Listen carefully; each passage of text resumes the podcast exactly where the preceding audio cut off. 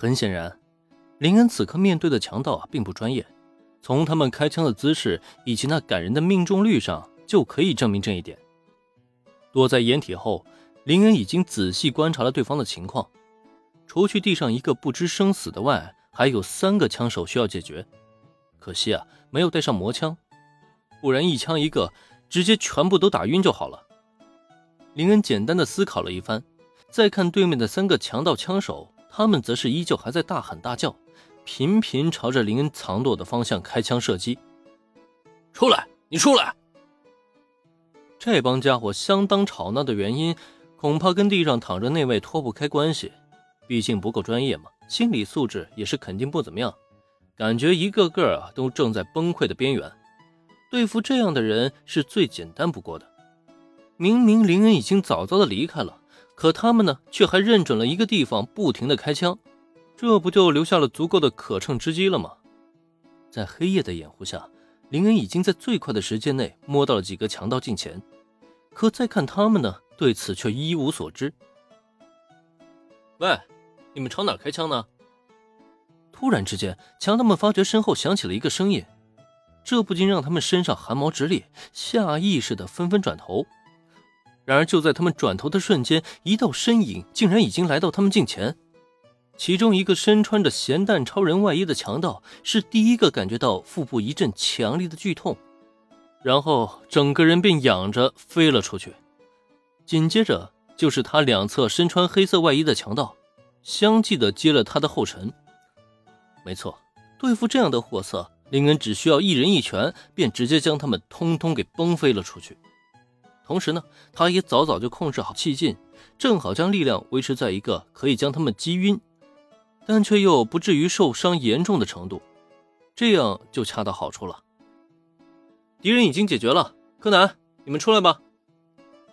将强盗全部搞定之后，林恩先是查看了一下他们的情况，确认无恙后，便将散落在地上的枪械和子弹提到了一起。随后看了看倒在血泊中的那位，这家伙就很倒霉了，已经咽气挂掉了。林恩见状，也只能随便找一个遮挡物把他给挡住。以免吓到小朋友。等做完这一切之后，他才开口呼唤柯南。那么，在听到他的呼喊声后，没过片刻，一个从拐角柜台里几个小脑袋是悄咪咪的探了出来。从刚才强盗们的惨叫以及枪响声的停歇，柯南就已经意识到应该是有人来救自己了。他知道来人极有可能就是林恩，可即使如此呢，在他确认的确是林恩到来之后。他那张稚嫩的脸蛋上，还是一瞬间闪过了一抹复杂的情绪。如果可以的话，他是真不想欠林恩这个人情。可奈何呢？偏偏还就是给人家救了命，这对于柯南骄傲的内心，无疑是一个不小的打击。不过还好，柯南很快就平复了心情。为了避免人设暴露，他还故意做出一副欢喜的天真模样。咦，竟然是大哥哥吗？是大哥哥来救我们了吗？柯南身后的三小只在经历这么恐怖的事情之后，自然都是瑟瑟发抖。现在突然发现得救了，而且来救他们的人还是此前请大家吃冰淇淋的好心大哥哥，这无疑让他们倍感欢欣雀跃。啊，你们没事吧？有没有受伤？发现几个小朋友的位置，林恩快步上前询问。毕竟刚刚结束了一场单方面的枪战，这几个小家伙万一倒霉一些，都有可能被榴弹给命中。万幸，四个小朋友呢都很安全。哼，大哥哥你就放心吧，我们才不会被这么笨的家伙伤到呢。